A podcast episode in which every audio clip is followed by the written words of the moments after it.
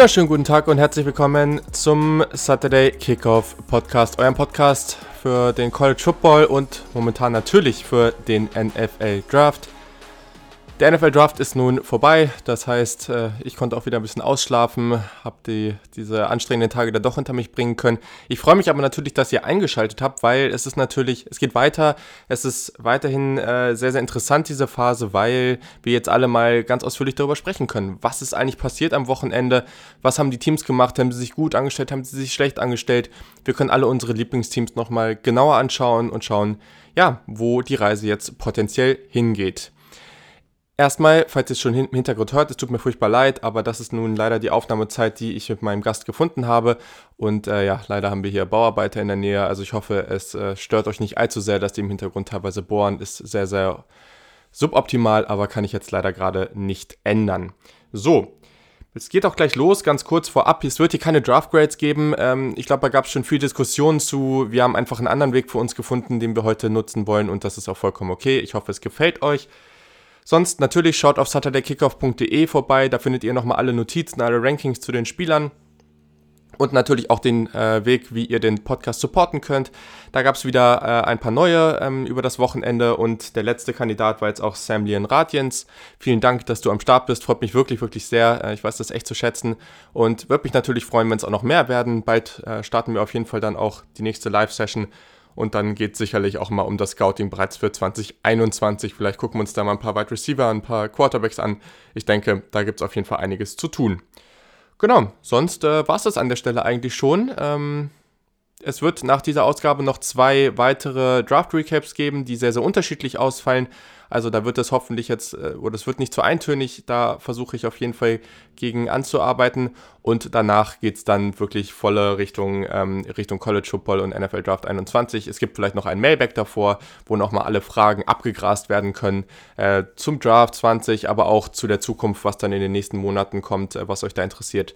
Aber alles weitere dann zu der Zeit. Genau, wen habe ich heute zu Gast? Ich habe James Wieber am Start. Das freut mich natürlich sehr. James von Snap die Football Show, at Snap die Show auf Twitter. Ähm, James findet ihr unter at James-Wiebe. Ich schnacke immer sehr, sehr gerne mit James, macht immer viel Spaß und ich dachte mir, heute ist das ein sehr, sehr guter Gast und Partner, um diese Folge und dieses Draft Recap zu machen. Also, ich wünsche euch viel Spaß mit der Folge und los geht's.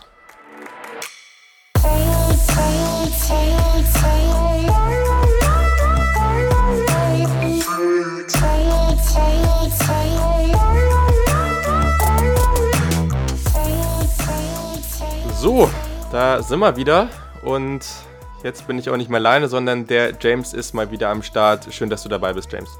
Danke, freut mich, äh, hier zu sein mal wieder. Ja, ähm, ich habe dich ja eben schon angekündigt. Ihr wisst schon, wo ihr ihn findet. Checkt auf jeden Fall den Podcast aus. Checkt sein äh, Twitter-Profil aus. Das ist immer sehr, sehr unterhaltsam. Äh, mit, Danke. Äh, mit, dem Disclaimer, mit dem Disclaimer, dass da sehr viel Ironie dabei ist. ähm, ähm, ja, wie hast du den Draft erlebt? Ja, ähm, anders als in den vorherigen Jahren auf jeden Fall. Ähm, in, bei der ersten Runde war ich ja auch, wie du, bei der Draft.de dabei. Also ich war an Tag 1 da, du warst an Tag 2 da. Das war sehr, sehr ja. cool. Ich hatte mir ein bisschen Sorgen gemacht wegen meiner Technik, weil die ja bei unserem gemeinsamen Mockdraft äh, quasi das Volldesaster gemacht hat, aber das lief wirklich alles wunderbar. Und an Tag 2, ich muss ganz ehrlich sagen, ähm, riesiger Draft-Fan, aber wenn, die, wenn mein Team keinen Pick hat, und auch keine Chance besteht, dass die da irgendwie reintraden. Ich hatte schon zweimal überlegt, ob ich mich doch wieder hinlege, als der Wecker klingelt, habe ich nicht gemacht. Ähm, und ich habe die, ich habe den Tag auch sehr interessiert verfolgt, aber irgendwann hab, ist mir so aufgefallen, dass äh, ich doch irgendwie ein bisschen abgedriftet bin, Retro Bowl zu spielen. Da musste ich manchmal so eine Pause machen, okay, wer würde jetzt gepickt? Ähm, weil ich das so ein bisschen hinterher, hinterher war. Aber es war trotzdem generell auch ähm, mit dieser ganzen virtuellen Experience wie das alles abgezogen war, wurde, fand ich das eigentlich sehr, sehr cool. Also auf jeden Fall deutlich besser als gedacht. Auch wenn ich schon in so ein paar kleine technische Fehler hätte ich mir schon gewünscht, dass wir irgendwas Lustiges bekommen. Aber ich, ich denke, Bill Belichicks Hund muss dann reichen. Ja, ist richtig. Und die Cringe-Momente mit Godell, das war auch immer wieder ganz unterhaltsam. Also, ja. Der Typ ist wirklich weird. Und ich habe mir auch jedes Mal gewünscht, dass er doch bitte aufhört, vor dem Pick zu reden. Immer hat er irgendwie die Fans angefeuert und so. Und die ersten drei Male war das cool. Und dann, dann schon beim Giants-Pick dachte ich so, Roger, jetzt ist, jetzt ist gut, sag uns den Pick, mach, lass uns weitermachen. Ja, ist halt echt so. Also absolut richtig. Und ich muss auch sagen, also so erste Runde, der Pick des eigenen Teams ist man ja schon gut nervös, ne? Und ich glaube, ja. zweite, dritte Runde ist das auch vielleicht nicht mehr ganz so extrem, aber da denkt man sich auch noch, okay, hm, hier sind schon noch gute Spieler, macht jetzt mal was ordentliches. Wenn es dann in der fünften, sechsten, siebten Runde ist, da rechnet man ehrlich gesagt eh nicht mehr damit, dass das jetzt ein Spieler wird, den man so enorm feiert. Und dann gibt es vielleicht hier und da mal eine positive Überraschung, ja. Aber äh, ja, also dann sitzt man da dann nicht mehr mega angestrengt und, und hofft und hofft und hofft, es sei denn, man ist irgendwie, ich, sage ich es jetzt, ne? Es sei denn, man ist irgendwie Packers-Fan und hofft auf einen Wide Receiver. Nee, ähm, aber ähm, nee, aber ja, also ich glaube, das äh, war dann schon ein bisschen enttäuschend der zweiten und dritten Runde. Aber ja, falls am Ende noch ein bisschen Zeit ist, sprechen wir noch mal kurz fünf Minuten über die Niners und wie wir uns mittlerweile damit fühlen. Aber wir starten natürlich erstmal mit anderen Themen und zwar ähm, geht es erstmal so um unsere Top 5 Picks und zwar nicht die Top 5 Picks im Draft, sondern ja, die Picks, die wir, wenn es um Value geht, wenn es um Fit geht, also Scheme oder allgemein zum Team, was weiß ich, hast einen Spieler X im Team äh, auf der Wide Receiver Position und ziehst jetzt noch einen Receiver, der sehr gut zu dem passt oder sowas. Da gibt es ja immer wieder Situationen, wo man das Gefühl hat, das passt jetzt ganz gerade ganz gut, so ein Spieler hat noch gefehlt. Solche Geschichten. Danach äh, sprechen wir mal einfach so über so richtig drei, drei richtig schlimme Picks. Und das, da hauen wir einfach unsere Meinung raus. Wenn ihr das nicht mögt, dann äh, ist es halt so. Aber das sind einfach drei Picks, die wir einfach absolut nicht leiden konnten. Wir erklären das dann natürlich auch, aber wie gesagt, das sind unsere Meinungen. Das geht auch ein bisschen mit unserem Board einher, aber wie gesagt, damit können wir auch in ein paar Monaten komplett falsch liegen. Das äh, kann sich ganz anders entwickeln. Das ist einfach nur unsere aktuelle Meinung. Das ist auch vollkommen okay, dass wir das jetzt so sagen. Und äh, wenn ihr uns dafür bashen wollt, dann könnt ihr das auch gerne machen. Das ist auch kein Problem. Und Danach gibt es noch ein paar Gewinnerteams, also einfach Teams, wo wir das Gefühl haben, dass die einfach einen sehr, sehr guten Draft hingelegt haben und das wollen wir auf jeden Fall hier mal so nennen. Und dann noch ein paar Teams, wo wir einfach das Gefühl hatten, die hätten sich dann, ja, oder sagen wir es mal so, ich hatte das Gefühl, so richtig extrem schlechte Drafts oder wo alles schlecht war, gab es jetzt gar nicht so zwingend.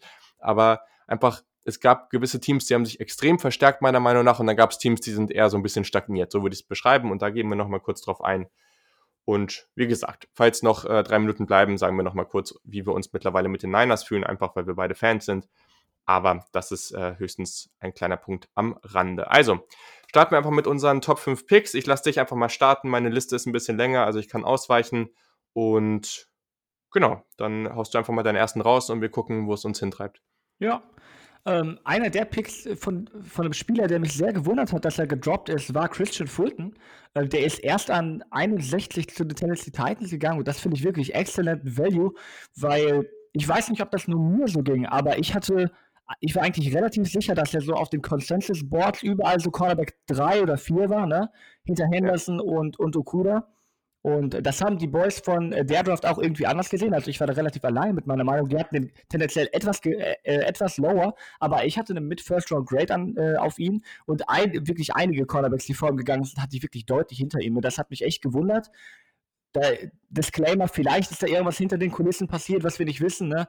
Ähm, ja, er hat wohl, also ich weiß nicht, ob das jetzt der Hauptgrund war oder ob man ihn einfach allgemein höher gesehen hat, aber er hatte wohl schlechte Interviews. Das habe ich jetzt nur gehört. Das würde wirklich einiges erklären. Aber so von dem On-Field-Talent, ja. von dem On-Field-Talent fand ich Christian Fultz wirklich sehr gut und ähm, das passt, das passt auch absolut äh, zu den Tennessee Titans. Ne? Die, mit Malcolm Butler werden die nicht so langfristig planen, ne? Und äh, mit der Secondary kann man dann schon was anfangen. Ne? Wenn Kevin Bayard wieder so ein Jahr hinlegt wie äh, 2018, ne? 2019 war ja auch gut, aber 2018 war wirklich ein absolutes mhm. Burner-Jahr. Äh, mit Dory Jackson, da kann schon, da kann schon einiges gehen. Der Pick hat mir wirklich gefallen. Wenn, wenn er sich dann zusammenreißt und wenn diese ähm, Interviewprobleme sich dann nicht auf seine Zukunft äh, widerspiegeln. Ja, das macht auf jeden Fall Sinn. Und ich finde halt auch an 61, also wenn du da einen Spieler hast, der eigentlich Konsensus, ich sag mal, irgendwo zwischen 20 und 35 oder so angesiedelt war, ja, meine Güte, dann kannst du den da halt auch nehmen. Und, und dann gehst du vielleicht ein gewisses Risiko, aber am Ende, ja, musst du den Value halt einfach mitnehmen und dann einfach gucken, was du damit machst. Also das, die Draft ist halt immer so ein gewisses Risiko und ja, an dem Pick so spät kannst du das dann auch machen. Jo. So, genau. Äh, bei mir, ich glaube, das ist ein Pick, den haben viele auf dem Zettel, den mochten viele sehr gerne und der war äh, ja überraschend spät noch auf dem Board. Die Raiders haben an ähm, mit dem 33. Pick in der vierten Runde Amik Robertson genommen. unglaublich spaßiger Spieler, Slot-Cornerback, aber ein Slot-Cornerback ist heute praktisch ein Starter. Deswegen, ich verstehe immer gar nicht, auch bei Slot-Receivern fast, ich verstehe immer gar nicht, warum das so runtergemacht wird, dass er das nur spielen kann, sondern ja, das ist halt auch ein Wert, also auch was sehr Positives. Und vielleicht gibt es eben auch Spieler, die in einem Slot im Slot besser sind als Cornerback als andere, die halt outside besser sind. Deswegen finde ich den hier wirklich ein super Value. Und gerade auch für die Raiders finde ich das ganz spannend, weil es gab ein paar Positionsgruppen, Wide Receiver, ähm, meinetwegen, ja, Cornerback, muss noch mal überlegen, was, was noch so, Safety vielleicht sogar, aber da ist vielleicht nicht ganz so notwendig.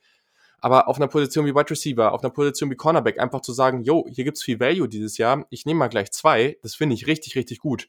Und okay, man mag über den Demon Annette Pick sagen, was man möchte. Ich mochte den Pick ganz gerne. Ähm, hätte man vielleicht ein bisschen später tätigen können, aber ich finde ihn in der ersten Runde voll okay. Andere vielleicht nicht.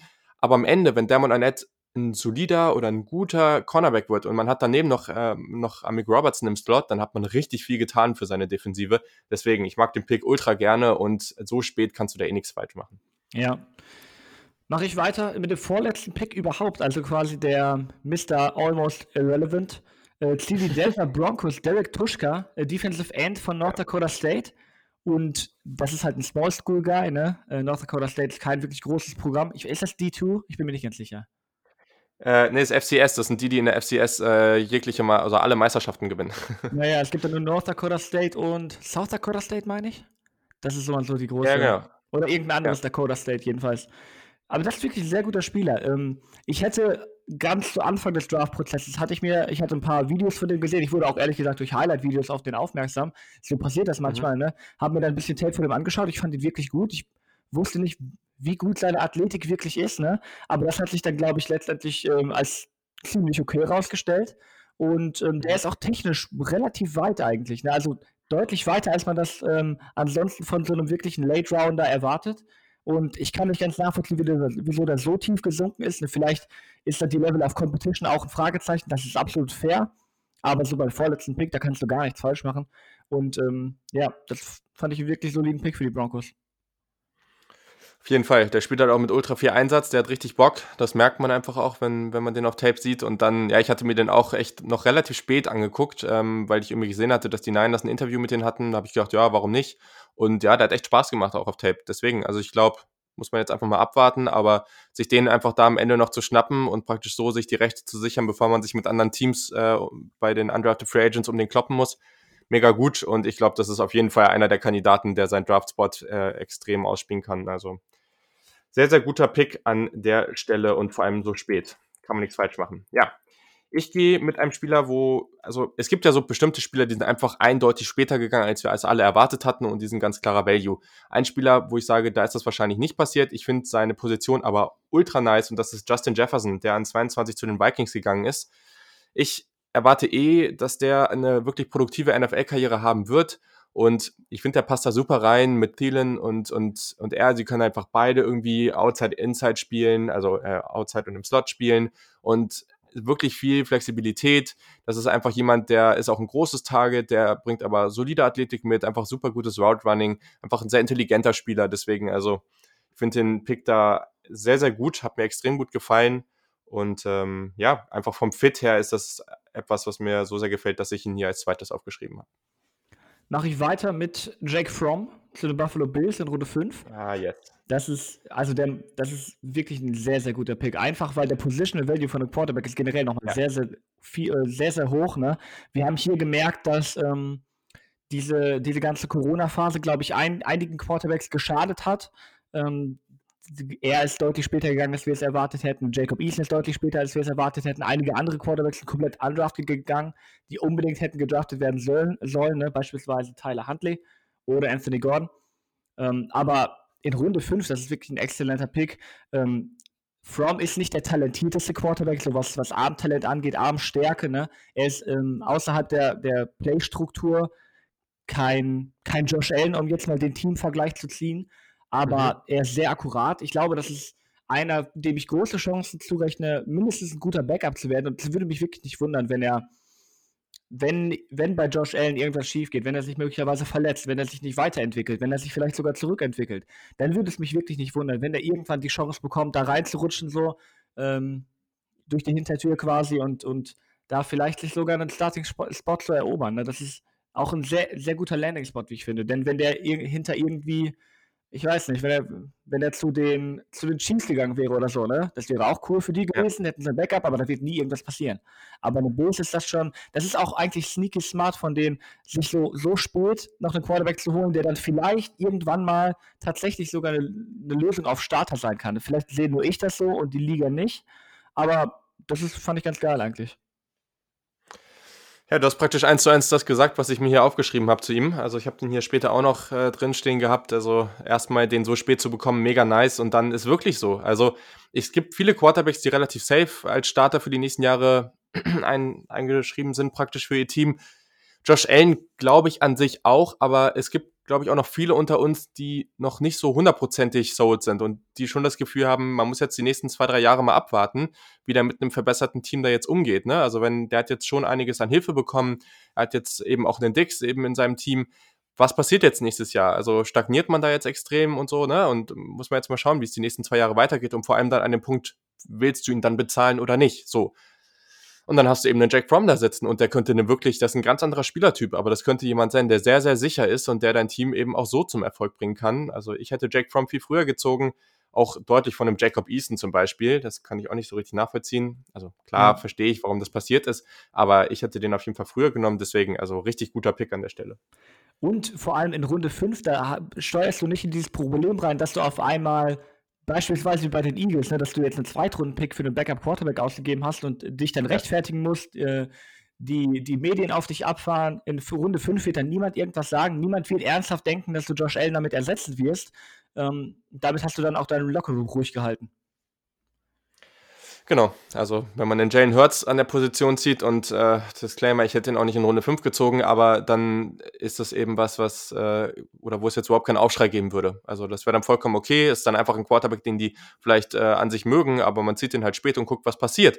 Und deswegen ist das hier einfach ein deutlich besserer Pick als der Jalen Hurts Pick, genau. Ja. Mache ich weiter? So. Ähm, oder, oder wie viel hatte ich? Ich habe nicht mitgezählt, ehrlich gesagt. Ja, äh, du warst der Letzte jetzt mit Jack Fromm. Ah, okay, okay.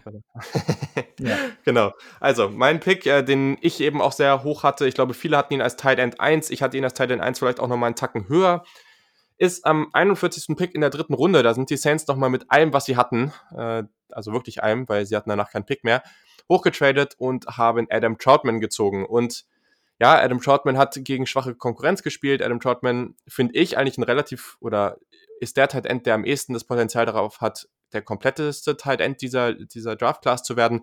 Einfach super Route Running, toll am Contested Catches, der hat richtig Bock auf Blocken. Also all diese, diese Kombination schon finde ich einfach schon extrem spannend. Ja, und dann guckt ihr halt diese Offense an. Also wenn du den dann da noch reinstellst, das ist doch mega, mega spannend. Man hat äh, Cesar Reese noch gezogen. Jetzt hat man eben noch einen Adam Troutman da an zwei verschiedenen Stellen in der Offense, wo man jetzt nochmal Drew Brees hilft. Finde ich sehr, sehr spannend und denke, damit haben die Saints absolut nichts falsch gemacht und ich mag den Spieler einfach sehr und dadurch ähm, kam der hier dann eben an dieser Stelle.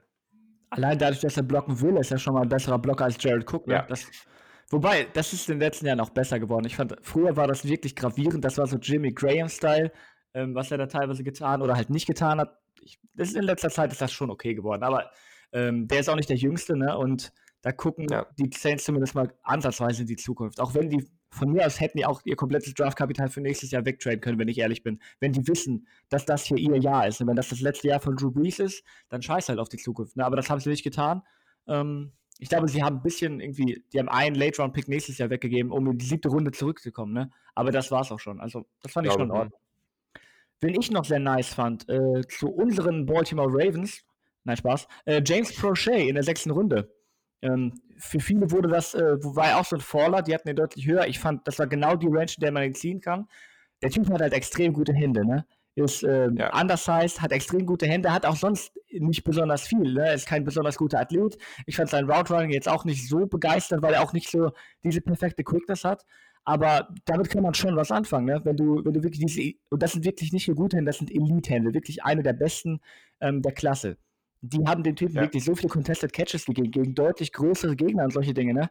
Ähm, wenn du wirklich dann so einen Elite-Trade, also eine, eine Fähigkeit so mitbringst, dann kann man damit schon irgendwas anfangen. Und das, das, damit bin ich dann auch deutlich einverstanden, als wenn du irgendeinen Spieler in der sechsten Runde ziehst, der halt überall solide ist, aber was bringt dich dann ins Team letztendlich? Ne? Du hast ja nichts Hervorstechendes, was, was die Coaches dann einsetzen können. Ne? Deswegen bin ich eigentlich immer sehr, sehr cool damit, so One-Trick-Ponys spät zu ziehen. Und Prochet ist eins und ich denke, die werden damit zufrieden sein. Auf jeden Fall. Also da war ich auch sehr happy und es ist äh, bezeichnend für diese Draft. Das ist jetzt nicht der Spieler, den ich jetzt noch anspreche, weil das wäre jetzt dann zu viel für die Ravens, aber es ist bezeichnend, dass ich auf dieser Liste nicht James Prochet, den ich auch sehr mag, sondern halt Devin Duvernay aufgeschrieben habe. Also das zeigt oh, ja. auch so ein bisschen, wie gut diese Draft der Ravens eigentlich war. Also es ist schon ein bisschen nervig fast. Also aber genau, ich habe einen Spieler stellvertretend für so alle Teams genommen, die eben spät, sechste, siebte Runde, wirklich diese Upside-Picks genommen haben, die gesagt haben, nee, ich ziehe jetzt keinen Kicker, ich ziehe jetzt keinen Long Snapper oder irgendwie irgendeinen sicheren Interior Offensive Lineman, sondern ich gehe jetzt auf die Spieler, die halt viel Upside haben, die aber vielleicht gar nichts werden. Und stellvertretend dafür ist ganz klar der Browns Pick von Donovan Peoples Jones in der sechsten Runde. Einfach mega, mega nice. Also der, so viele hatten ihn viel, viel höher. Der bringt natürlich tolle athletische Trades mit. Ja, der hat bei Michigan nicht so performt, wie man es von ihm erwartet hatte. Ist unglaublich highly recruited aus der Highschool gekommen. Man hat jetzt Shea Patterson gehabt, das war kein guter Quarterback. Gleichzeitig kann man das auch nicht komplett als Entschuldigung nehmen. Peoples Jones hat auch definitiv äh, nicht die Leistung gebracht, die man von ihm erwartet hatte. Das ist alles irgendwie zusammengekommen. Ich glaube aber, der kann wirklich viel, viel besser sein, als, äh, als wo er jetzt hier gedraftet wurde. Deswegen ähm, ein ganz, ganz toller Pick und echt mit dem Sechstrunden-Pick. Das kann sein, dass du hier wirklich einen athletisch und, und unglaublich talentierten Spieler bekommst, der irgendwie nächstes, übernächstes Jahr da schon einen Impact haben kann. Oder er wird halt nix, aber ist dann am Ende auch egal mit dem Sechstrunden-Pick. Und deswegen solltest du halt meiner Meinung nach viel eher sowas machen, als dass du irgendwie immer diese safe Nummer fährst. Vor allem, weil an dem Punkt halt eh nicht mehr wirklich was safe ist. Ja. Ähm, Habe ich noch einen oder?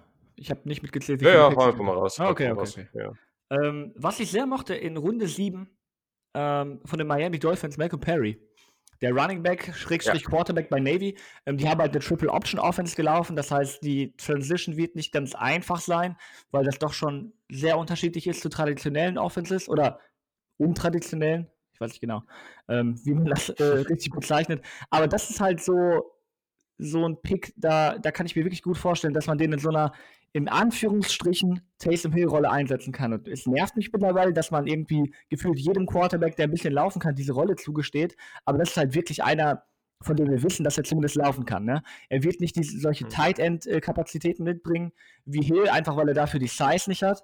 Aber ähm, er kann auf jeden Fall werfen. Er war einer der besten Throwing Quarterbacks von, von Navy oder generell diesen Triple Option Teams die ich seit einiger Zeit gesehen habe, dass es da auch keine Selbstverständlichkeit, dass diese Quarterbacks oder diese, ich sag, ich nenne es mal die Leute, die den Snap bekommen, weil das hat mit Quarterback nicht so viel zu tun bei denen, ähm, dass die überhaupt werfen können, das ist ähm, keine Selbstverständlichkeit und das fand ich so und, und auch stellvertretend für generell die ganze Running Back Strategie, die die Dolphins abgezogen haben, fand ich das wirklich sehr gut. Ne?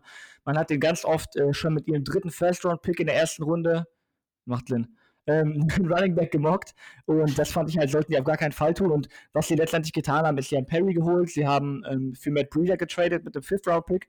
Und das kann man schon echt so tun. Ne? Ich habe ehrlich gesagt nicht ganz auf dem Schirm, ob die nicht noch irgendwo einen Running Back gezogen haben in den Midroutes, aber ich glaube nicht. Und das, das hat mir grundsätzlich wirklich gefallen. Ja, mir auch auf jeden Fall. Sehr, sehr spannender Pick.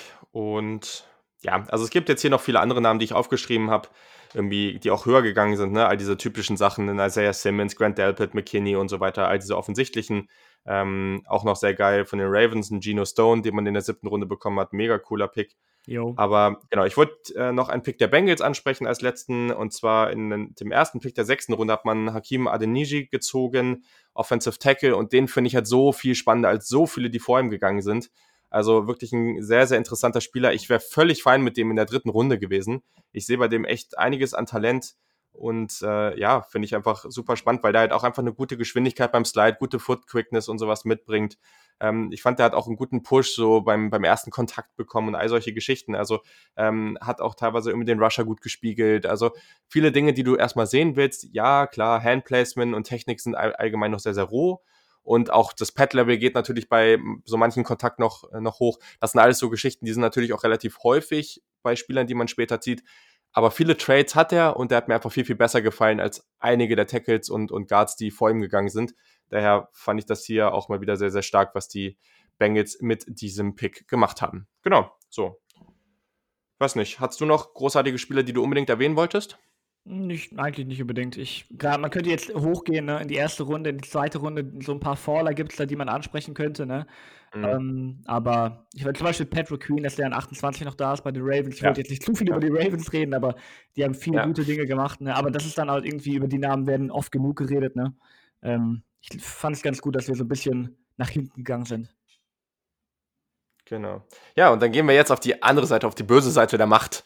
Und holen jetzt mal so drei richtig schlimme Picks raus. Wir lassen jetzt hier, ich weiß nicht, ob ich dir das gesagt habe, falls nicht, dann musst du nochmal scramblen, aber ich wollte jetzt hier Kicker, Panther und äh, Long Snapper nicht zwingend erwähnen. Ähm, wenn du da unbedingt einen hast, den du unbedingt erwähnen willst, dann äh, kannst du es gerne machen, aber gleichzeitig sind die auch ein bisschen offensichtlicher, dass das jetzt nicht die tollsten Picks ever sind.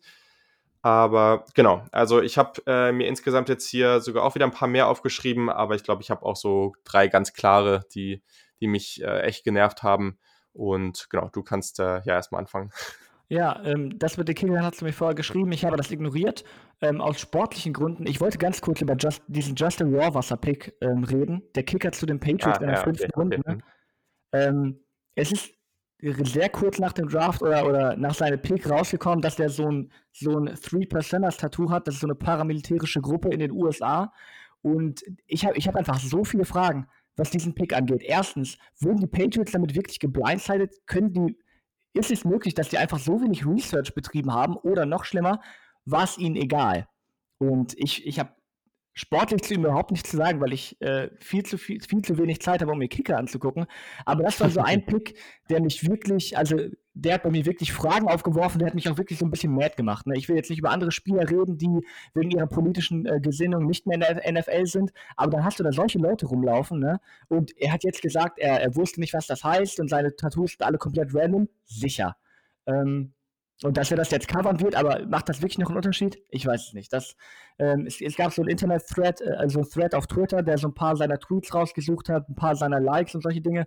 Ähm, das ist nochmal eine andere Kategorie als Nick Bosa. Und ich war mit Nick Bosa auch schon, ehrlich gesagt, nicht cool letztes Jahr, ne? Aber das ist wirklich nochmal mhm. noch mal ein anderes Level und das hat mir gar nicht geschmeckt.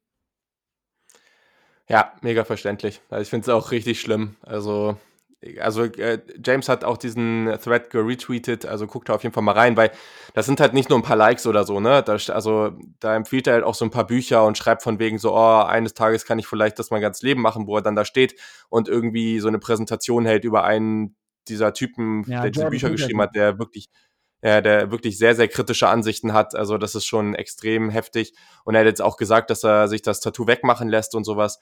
Aber also ich weiß nicht, wie man, also selbst also es kann eigentlich nicht sein, weil all das, was wir wissen, ist, dass die Teams grundsätzlich extrem genau nachgucken, was die Spieler so machen. Aber selbst wenn sie es nicht wussten, dann finde ich es halt schlimm genug, dass sie ihn nicht sofort, als das rauskam, rausgehauen haben. Also, dass der da immer noch im, im Roster ist, das kann ich nicht nachvollziehen. Ähm, also ein Team muss sich da meiner Meinung nach sofort von distanzieren. Und es gibt halt einfach einen klaren Unterschied. Es gibt viele Leute, die ähm, auch in der NFL, die halt einfach irgendwie Republicans wählen, die da einfach äh, viel zu nah an Trump dran sind oder so. Ja, okay. Aber gleichzeitig ist das immer noch eine Geschichte.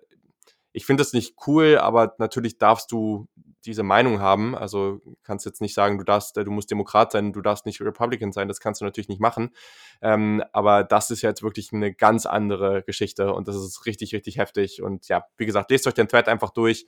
Das erklärt, glaube ich, alles. Und äh, ja, einfach ein ganz mieser Typ und der hat da absolut nichts zu suchen. Ja, ich meine, rechte, rechte Gesinnung ist eins, ne? Und du hast ja schon vieles Gutes zu gesagt. Aber diese Gruppe, wo er das Tattoo von hatte, ne, die werden halt ernsthaft mit, Terror, mit inländischen Terroranschlägen in Verbindung gebracht und so, ne? Das ist, ja. das, das ist wirklich sehr extrem. Ja, auf jeden Fall. Ja, das ist ein sehr, sehr, gute, sehr guter Start. Vor allem, ja, das ist auch auf irgendeine Art und Weise ein sehr schlimmer Pick, weil zum einen ist es ein Kicker und dann ist noch so ein Kicker. Also, ja, genau. Ja, das, äh, genau. Und äh, dann kommen wir zu einem sportlich sehr kritischen Pick. Ich bin mir jetzt gar nicht mehr hundertprozentig sicher, aber ich meine, die Bears haben hochgetradet, ähm, um an elfter Position in der zweiten Runde Cole Komet zu ziehen. Ja, äh, das Uff. ist auf jeden Fall ein Spieler, also es gab Leute, die hatten den als Talent ein bisschen höher. Ich hatte den auch auf, in meinem Tight End Ranking auch nochmal deutlich niedriger. Aber mal ganz ehrlich, wenn man drauf guckt, das ist halt jemand, der im Receiving Game nicht besonders gefährlich ist. Vielleicht kann der gerade den Seam runterlaufen. Auch da läuft er nicht besonders schnell, aber okay, da kann er vielleicht etwas Gefahr ausstrahlen. Aber der sieht halt auch einfach von seinem Bodytype und einfach wie er sich bewegt, wie ein Blocking Tight End aus. Das Problem ist, er kann nicht blocken. also, das ist, wenn, wenn du da ein gewisses Risiko oder wenn du da ein gewisses Upside siehst, okay, dann zieh den halt meinetwegen in der vierten, fünften, sechsten Runde und dann hätte ich wahrscheinlich in der vierten Runde immer noch gesagt, würde ich jetzt nicht machen, aber meinetwegen. Aber in der zweiten Runde, guckt euch mal an, was da für Spieler auf dem Board waren. Und dann guckt euch an, wie viele freaking Tight Ends auf diesem Roster sind. Zu dem Zeitpunkt waren das zehn Stück, glaube ich. Das, also ich kann mir das nicht erklären. Das macht einfach keinen Sinn. Und ja, jetzt bin ich auch zu Ende mit meinem Rant. Ja, äh, das ist, wenn du, wenn du so von den Titans ziehst, und ich glaube, diese Positional Value-Diskussion wird ganz oft geführt. Und ich glaube, Titans sind da wahrscheinlich noch ein, für, also für mich persönlich zumindest ein Stück unter Wide Receivers, einfach weil die im Passing Game nicht so einen Impact haben, wenn du nicht gerade jemanden hast wie Charles Casey oder George Kittle oder so. Aber wenn du doch schon so früh einen pickst, dann muss der doch irgendwo zumindest die Upside haben, eine, eine richtige Waffe ja. im Passing Game zu sein. Ne? Und alles, was ich von, von dem gesehen habe, das schreit mich einfach an mit Titan 2. Und nicht im Draft, sondern in einem Team. Ja, genau. Ein anderer Pick, ähm, mache ich mal weiter, der, ja. Der, das war ein Pick, ich, ich glaube, für einige kam der, war der in Ordnung. Ich weiß, dass ich mit dem Spieler grundsätzlich nicht so warm geworden bin wie andere, aber Chase Claypool in der zweiten Runde, ich glaube Mitte der zweiten Runde, korrigiere mich, wenn ich falsch liege, zu den, ja genau, an 49, zu den Pittsburgh mhm. Steelers. Mhm. Das hat mich wirklich sehr gewundert, weil betrachte das mit aller Vorsicht, aber ich glaube, der Typ kann kein Football spielen. Das ist ein Monsterathlet, wirklich, wirklich Riesenathlet. Ne? Das ist, also die Vergleiche zu Calvin Johnson sind in, aus athletischer Sicht schon gerechtfertigt. Aber der Typ ist wirklich, er hat keine besonders guten Hände. Er hat wirklich viele Concentration Drops. Ne? Er kann Contested Catches und sowas fangen, das ist klar. Aber vor dem Draft haben viele darüber geredet, vor seiner Combine auch, weil man hat diese Athletik auf Tape nicht unbedingt gesehen. Viele haben darüber mhm. geredet, ob man den vielleicht zum, zum Tight End macht, ne? Zu so einer, dass du den wenigstens ja, gegen Safety. Mein Tight End 2 in meinem Ranking. ja, dass du den wenigstens ähm, auf Safeties bekommst und Linebacker und nicht auf Cornerbacks, weil Route Running mäßig bringt er die wirklich nicht viel mit, ne? Und er hat auch kaum Quickness und solche Dinge. Und den dann wirklich in der zweiten Runde zu ziehen, ich habe früher immer gedacht, die Steelers haben ein Händchen, was, ähm, was Receiver angeht und die haben da wirklich einige grandiose Picks gemacht in den letzten Jahren. Und vielleicht sollte man denen auch den Benefit of the Doubt geben, aber ich, bei so einem Spieler kann ich das wirklich nicht, weil das hat mich, wenn du, wenn du, du hast gerade über Donovan Peoples Jones in der sechsten Runde geredet, ne? Das ist für mich das exakt gleiche Profil. Nicht der gleiche Spieler, aber auch großartiger Athlet, der irgendwie viel zu wenig gezeigt hat am College und der sehr unterentwickelt ist in vielen Dingen und den einen in der sechsten Runde, das ist ein guter Pick, und den anderen in der zweiten Runde, das ist dann halt einfach kein guter Pick. Ja, sehr spannend. Also den hatte ich jetzt zum Beispiel nicht so auf der Liste. Ich verstehe, was du meinst. Also ich, ich fand den Pick okay. Also ich glaube, ich hätte ihn ein bisschen später gezogen, aber ähm, ich finde es jetzt nicht ganz, ganz so schlimm, aber ist ja auch vollkommen legitim. Also ich verstehe deinen Punkt auf jeden Fall und habe gerade nochmal geguckt. Also er hatte sieben Drops in 2019. Auf jeden Fall nicht ideal. Äh, ja. Gab dann noch so ein paar andere Kandidaten, wie so ein KJ Hamler, der hatte, glaube ich, zwölf. Aber oh, ja. ja, der hat vielleicht noch ein bisschen kleinere Hände. Also, genau. Also, dann äh, komme ich mal zu meinem zweiten Spieler. Wir machen einfach mal so drei jeder oder sowas. Ähm, bei meinem zweiten Spieler, ja, vielleicht sage ich den auch nur ganz kurz und gehe dann zum nächsten Mal. Der ist offensichtlich, da habe ich mir jetzt Jalen Hurts aufgeschrieben, aber wir haben eben schon über ihn geredet. Ähm, ich fand den Pick einfach ziemlich unnötig. Aber nehmen einfach als zweiten Spieler nochmal jemand, anderen, jemand anderes, über den wir noch nicht gesprochen hatten. Und zwar ist das mit dem ersten Pick der vierten Runde. Da hat Washington Sadiq Charles gezogen. Offensive Tackle von LSU und ich fand sein Tape echt nicht gut. Also das ist einer dieser Tackles, der gezogen wurde, der halt, also Adeniji ging halt zwei Runden später, genau zwei Runden später und ich fand ihn so viel besser. Also, also Sadiq Charles war nicht richtig, richtig schwierig auf Tape. Also ich würde den, ich hätte den spät, also frühestens sechste Runde, wenn nicht siebte gezogen. Und dann ist aber noch der, das ist noch nicht mal der größte Punkt. Ich, ich bin zu wenig bei Washington drin. Aber kurz vorher kam heraus, dass man Trent Williams äh, getradet hat. So. Man hat jetzt momentan keinen Left Tackle. Ich hoffe wirklich sehr für Washington, dass das nicht deren Backup-Plan ist. Also ich bin mir relativ sicher, also die haben natürlich noch andere Spieler im Roster und denke, die werden da sich auch nochmal äh, umgucken und, und wenn der natürlich nicht performt, wird er jemand anderes starten. Aber Trent Williams zu, zu traden und dann holst du dir eben so einen Spieler, dann zeigt das ja schon irgendwie, okay, der soll da zumindest ja in diesen Kampf äh, um, um die Position reingehen. Und also das schreit für mich nach Katastrophe. Und ich finde das eigentlich auch ein bisschen uncool, weil ich, ich mag die Franchise so gar nicht, aber Dwayne Haskins mag ich trotzdem immer noch. Und ähm, ja, der soll auch schön zu Terry McLaurin Touchdown-Pässe werfen. Und das ist natürlich, und zu natürlich Antonio Gibson, den sie auch noch gezogen haben. Und das ist äh, ja nicht das beste Rezept meiner Meinung nach mit äh, Charles als, äh, als Offensive Tackle. Charles sah auf Tape aus wie ein sehr guter Blocking Tight End, den du auf Left Tackle gestellt hast, der dann regelmäßig komplett zerstört wird. So, der bringt ja, so kann man es gut beschreiben. Athletik mit, aber der hat halt wirklich null Lower Body Strength und sowas, ne? Einfach du, du, wenn du zum Beispiel dir anguckst, so Tristan Wirfs oder so, wenn die die Hände an den Typen legen, ne, dann, huh, dann, dann fliegt er. Wenn er, wenn er so ein Safety ja. blitzt oder so und dann hast du so ein Left Slide und dann hast du Wirfs gegen den Tackle, wenn er die Hände an den bekommt, dann ist Endgame. Und bei, ja, ja bei Charles ist es genauso, nur halt andersrum. So. Ein anderer Pick und ich, ähm, als ich mir die Liste gemacht habe, ich wollte mir fünf Namen aufschreiben, im Endeffekt waren vier davon Runningbacks. Das ist persönliche Präferenz von mir, das weiß ich, deswegen, ich werde jetzt auch nicht irgendwie ähm, alle hier aufzählen, die ich richtig scheiße fand. Ich mache mal stellvertretend ein und den, den klar, klar fragwürdigsten AJ Dillon zu den Green Bay Packers in der zweiten Runde. Das, ich habe so viele Fragen, ich weiß nicht, wo ich anfangen soll. Erstmal, wir waren uns wir waren uns vor dem Draft nicht mal sicher, ob er Running Back spielt. Weil er wirklich so äh, die Maße mitbringt und auch die, ich sag mal, die Kilomaße. Ne? Ich habe viele gehört, die meinten so, vielleicht schult man den auf Fullback um, ähm, bringt ihn irgendwie in so eine Rolle. Ich fand ihn gar nicht mal so schlecht, wenn ein Team den jetzt so in der fünften, sechsten Runde gezogen hätte. Aber in der zweiten Runde, das ist für mich so ein, so ein ganz klares Beispiel, wie ein Team einfach ein extrem kleines Draftboard hat und der GM dann sagt, okay, ich will die fünf Spieler, besorgt die mir, egal wie. Und es war so viel Value auf, auf dem Board noch, ne? Und auch wenn du, mhm. wenn du mhm. unbedingt in Runde 2 eine Running Back ziehen möchtest, ne? Es waren so viele, so viel bessere Spieler drin, ne? AJ Dillon bringt dir auch überhaupt gar nichts. Oder er hat im College wirklich fast gar nichts gezeigt im Passing Game, ne? Ich weiß nicht, wie du, wie willst du Aaron Rodgers so helfen? Besonders wenn du in Runde 1 ihm nicht geholfen hast, sondern ihn eher geärgert hast. Naja, also Aaron Jones und Jamal Williams, die, die Verträge laufen noch nächstes Jahr aus. Da brauchst du doch jetzt einen Ersatzspieler. Ja, ich, aber was mit deren Fullback? Ach, Fullback haben sie auch noch gezogen in der dritten Runde, ja. Ja, ja, das ist nochmal das nächste, ja. ja, also, ja, ich, ich bin ja schon in der Live-Coverage, äh, habe ich ja schon leicht äh, angespannt darauf reagiert, dann im Podcast nochmal. Ich glaube, ich habe genug zu dem Pick gesagt. Ähm, der steht jetzt äh, stellvertretend für die Running Backs, glaube ich, im Draft. Ähm, gab natürlich auch ein paar, die man mehr verstehen kann, den kann man gar nicht verstehen. Äh, ich hatte jetzt, den bespreche ich jetzt nicht ausführlicher, ich hatte mir noch Cam Akers aufgeschrieben, weil den oh, mochte ja. ich einfach persönlich nicht und das war mir auch einfach viel zu früh, also viel zu früh.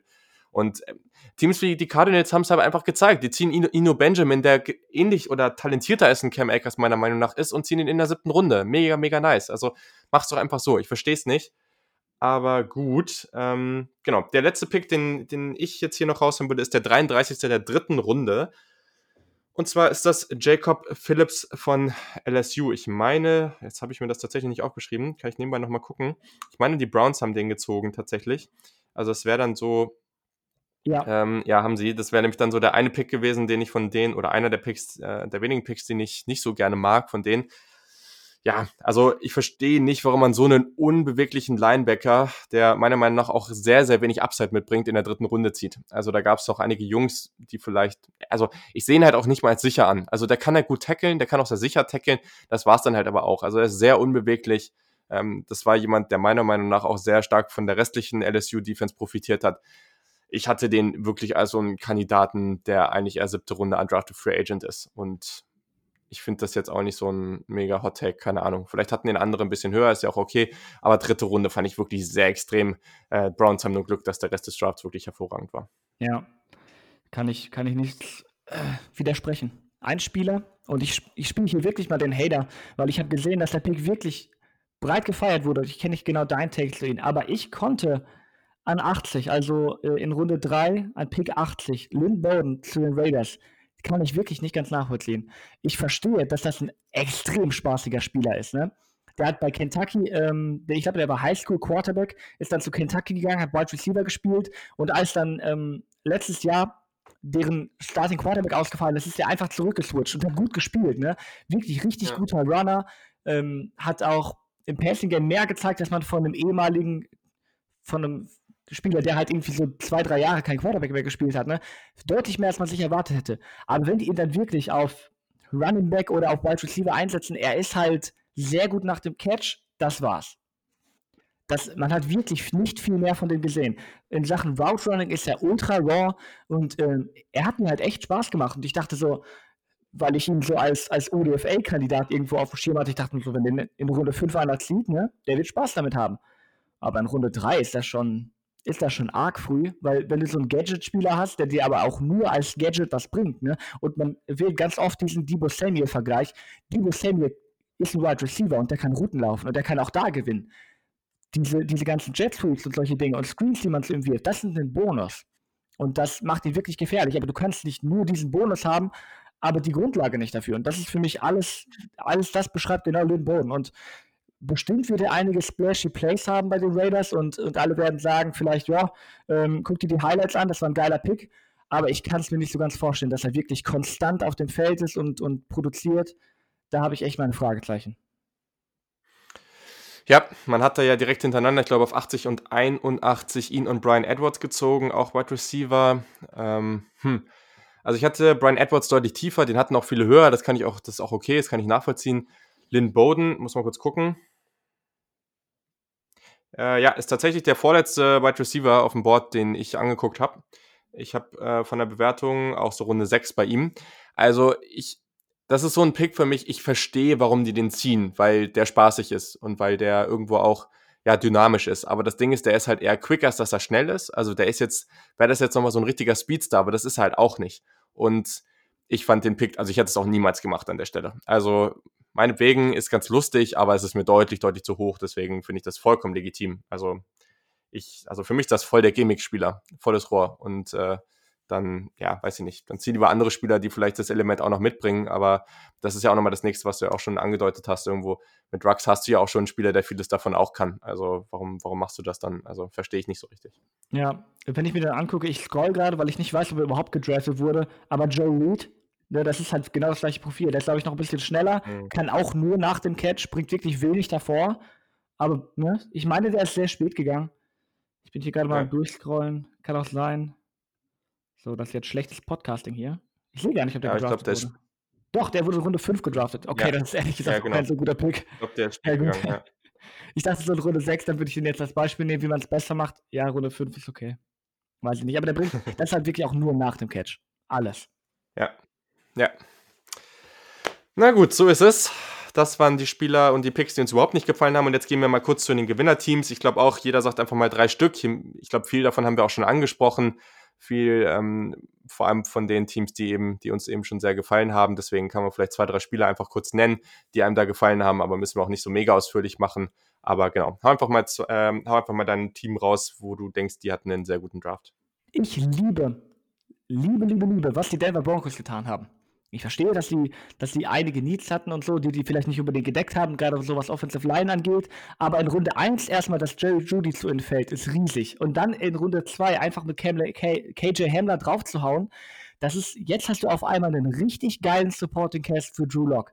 Du hast Cortland Sutton außen, du hast Jerry Judy außen, du hast KJ Hamler drin. Du hast über seine Drop-Probleme geredet, keine Frage, aber der ist halt wirklich ultra dynamisch, ultra schnell. Mhm. Auch ein ziemlich guter Route Runner, wie ich finde. Dann hast du Noah Fant, als Tight End auch eine sehr gute Receiving-Waffe. Und ich meine, die haben in der fünften oder sechsten auch noch Albert O gezogen, der halt wirklich schnell ja. ist und sonst nichts, aber in dem Bereich ist das cool, ne? Das kann man machen. Und das ist halt für mich, die konnten nicht alle ihre Needs in einem Draft decken, aber das Wichtigste ist erstmal zu wissen, was du in Drew Lock hast. Und um rauszufinden, ob er wirklich ein Franchise-Quarterback ist, musst du alles tun, um ihm, ihn in eine möglichst gute Situation zu bringen. Und genau das haben sie gemacht. Definitiv, da stimme ich zu. Und äh, auch nochmal kurz Disclaimer an der Stelle. Also, das ist jetzt, äh, gibt keinen Anspruch auf Vollständigkeit. Es gibt ein paar mehr hier, die ich ganz gut fand. Äh, die Broncos hatte ich zum Beispiel noch nicht mal darunter, aber ich stimme das tatsächlich auch zu. Wo gehe ich jetzt hin? Ich nehme mal jetzt ein Team, was wir noch gar nicht angesprochen haben, weil ich glaube, ein paar, ja, wisst ihr mittlerweile, dass wir den Draft gut fanden. Und zwar ein Team, und zwar sind das die Vikings. Ich fand die erste Runde schon spitze mit Justin Jefferson. Dann ist man runtergegangen, hat noch Jeff Gladney bekommen zwei sehr, sehr gute Spieler, die an diesen Positionen Value hatten. Man hat mehr Picks äh, bekommen. Ezra Cleveland sieht man an 6, 26. Pick in der zweiten Runde, also Ende der zweiten Runde. Auch das finde ich da völlig okay. Ich hatte ein bisschen Schiss, dass irgendwen den in der ersten Runde zieht, aber da finde ich es auch wieder okay. Später noch so Spieler wie James Lynch, Troy Dye, also das ist auch ähm, in der dritten, vierten Runde, vierten Runde war das dann, also auch haben die wirklich Value und Troy Dye auch ganz, ganz viel Athletik. Und dann einfach dieser Aspekt, dass die, ich weiß nicht wie viele Picks, 300 Millionen Picks, ich glaube, also über 10 Picks hatten die am letzten Tag. Und das 13. liebe ich. Wenn du einfach ein Team bist, was an einigen Stellen Baustellen hat, dann hol dir einfach ganz viele Picks. Hol dir die Spieler, die du am besten findest und die Wahrscheinlichkeit, dass zumindest mal drei, vier davon einschlagen, wenn du da 10, 15 Picks hast, die ist jetzt nicht so gering. Und man muss ja immer mal sehen, so, wenn aus deinen ersten, du hast jetzt, also bis zur vierten Runde oder bis zu dem, wo ich den Cut hier gemacht habe, eins, zwei, drei, sieben Spieler gezogen, wenn davon die Hälfte einschlägt und von den restlichen 15 oder 13 Spielern war es, glaube ich, oder so, ähm, auch nochmal drei, vier, dann hast du schon sieben Spieler, die, die irgendwie Relevanz für dich haben. Das ist enorm. Also, das ist fast unmöglich für einen Draft. Das muss auch nicht so klappen. Vielleicht funktioniert auch kaum jemand, das ist ja immer möglich. Aber ich finde diesen Ansatz einfach gut, weil sie wissen, der Draft ist einfach ein Crapshoot, es ist einfach unglaublich schwer, die richtigen Spieler zu finden. Wir geben uns ganz viele Chancen und einfach vom Ansatz, von der Strategie her liebe ich das. Ja, denn und das ist auch so mal ein gutes Beispiel dafür, dass wenn du wirklich aktiv versuchst runterzutraden, dann klappt das auch. Ne? Bei ein, einigen Teams, so gerade in den Top 5, kann man keine Vorwürfe machen, wenn die keine Angebote hatten. Ne? Zum Beispiel die Redskins. Ich weiß nicht genau, wie die, wie die Lage da aussah, aber wenn die keine Angebote hatten, mehr aus den Picks zu machen, ne? dann, dann nimm halt den, den Elite-Spieler, den du auf deinem Board hast. Ne? Dann kann man dir keine Vorwürfe machen. Aber die Vikings haben es so geschafft, ihr Draftkapital zu maximieren. Ne? Klar, mit zwei First-Round-Picks zu starten, ist, ist ein guter Ausgangspunkt. Aber das, ja, das ist äh, alles, was die Analytics-Community jemals gefordert hat. Ähm, das ist auch nicht das, äh, auch wahrscheinlich das erste Mal, dass man das von den Vikings hört. Ähm, Gerade so, wenn man sich Mark Zimmer und das Offensive Playcoding anguckt. Ein Draft, der, glaube ich, auch sehr offensichtlich sehr gut war, muss man gar nicht so viel zu sagen, ist der von den Dallas Cowboys. Ähm, jedes ja. Mal, wenn, wenn gerade so 20 Picks noch zu gehen waren bis zum nächsten Cowboys-Pick, hatte ich so das Gefühl, so, boah, dieser oder jener Spieler ist noch auf dem Board, ne? Der müsste eigentlich auch schon gehen. Dann so, ah, ja, die Cowboys haben den genommen, ne? Tyler Biadas in Runde 5, Bradley Arnay in Runde 5. Ähm, dann offensichtlich in Runde 1 und 2, äh, dass CD Lamp an 17 da ist. Ich habe das in keinem einzigen mhm. Mockdraft vorher gesehen. Und. Trevon Dix, ich glaube, da kann man verschiedene Meinungen zu haben. Ich fand ihn relativ gut, schon also an, an 51, gerade auch wenn du den Position Value eines Cornerbacks mit einberechnest, ist das ein sehr guter Pick. Und ich, also wahrscheinlich muss, äh, muss Jerry Jones öfter mal seine Drafts auf einer Yacht machen, unbehelligt von seinen Scouts. Da scheinen gute, gute Dinge bei rauszukommen. Hundertprozentig. Und dann hat mich die mich auch noch richtig genervt, weil die so meine liebsten Undrafted Free Agents auch noch irgendwie allesamt äh, sich geschnappt haben. Also ja, muss man leider so sagen. Das haben die sehr gut gemacht. Und für Dak Prescott freut es mich eigentlich, weil das ist ein Spieler, den mag ich sehr gerne. Und äh, Prescott und CD Lamb zusammen in einem Team, jo, ich glaube, das wird Laune machen. Ja. So, dann ein Team, was ja offensichtlicherweise einen guten Draftspot hatte, nämlich den ersten, hat aber auch sehr, sehr viel daraus gemacht. Das waren die Cincinnati Bengals. Die haben zumindest nach ESPN hier äh, alle ihre Draft-Needs auch abgedeckt und das war ein Team, was hat, das hat ähnlich gehandelt wie das, was du jetzt gerade beschrieben hast. Es gab immer gewisse Spieler, die waren noch auf dem Board, die hätten schon früher gezogen werden müssen und dann kommen die Bengals und ziehen die. Und das war Klar, Burrow war ein super Pick an eins, äh, war auch der einzige Pick, den man da hätte machen dürfen. So an zwei, okay, viele sagen, oh, T. Higgins ist noch auf dem Board in der zweiten Runde. Ja, mit dem ersten Pick, bumm, die Bengals nehmen den. Ähm, okay, Logan Wilson, dem finden, glaube ich, viele gut. Ich sag mal so, ich finde den ganz spannend. Ähm, bin vielleicht nicht ganz so hoch, aber grundsätzlich finde ich den auch okay. Ja, dann sieht man in der nächsten Runde mit dem ersten Pick in der vierten, Akeem Davis Gafer, den ich noch höher hatte als Wilson. Äh, den hatten viele, glaube ich, sehr, sehr hoch. Super spannender Spieler. Den, also keine Ahnung, warum der so weit gefallen ist. Kali Kareem von Notre Dame, auch ein super Pick.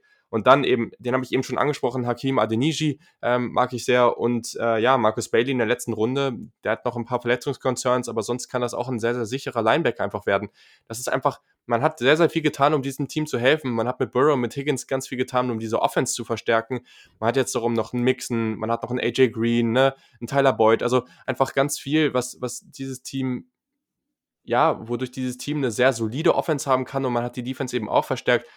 Das sind jetzt vielleicht nicht diese extremen Value-Picks, wobei, ähm, ja, Davis Gafer schon fast in diese Richtung fällt, aber die haben einfach einen super guten Job in fast allen Picks gemacht und das ist einfach ganz viel wert. Absolut, ja. Was ich mir hier noch aufgeschrieben habe, und das tut mir weh als NFC West-Fan, ähm, die Arizona Cardinals.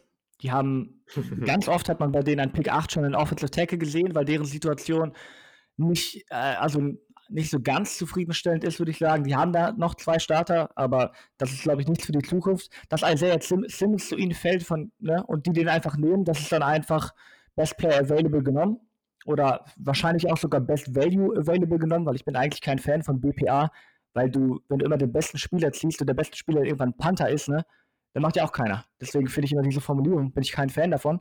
Ähm, die hatten mhm. keinen Second-Round-Pick. Wenn man dann noch einberechnet, dass sie dafür die Andrew Hopkins bekommen haben, dann ist das ein absoluter Home-Run-Draft, aber ähm, die würden auch keinen Draft-Pick, keinen Second-Round-Pick so viel bezahlen wie ihm, deswegen sollte man das nicht unbedingt so machen. Aber dann Josh Jones in der dritten Runde. Das ist ein Pick, den ich richtig gefeiert habe. Ich habe nicht ganz verstanden, wieso er so tief gegangen ist. Da sind einige Tackles über ihn gegangen, ähm, mhm. die ich deutlich schlechter gesehen habe als ihn. Ne? Der wurde von ganz vielen Draft-Analysten in den Top 5 gesehen, so nach den Consensus 4, teilweise sogar über Mikhail Beckton. Das ist einer, den du dann wirklich entwickeln kannst, den kannst du sogar ein bisschen sitzen lassen. Ähm, Josh Jones von Houston und dann auch, du hast es angesprochen, Ino Benjamin in der siebten, Evan Weaver von Cal in der sechsten kann er auch was mit anfangen. Ähm, mein Sohn äh, Nicky Foto von Utah in der vierten Runde. Das ist einfach, der Typ ist ultra stark.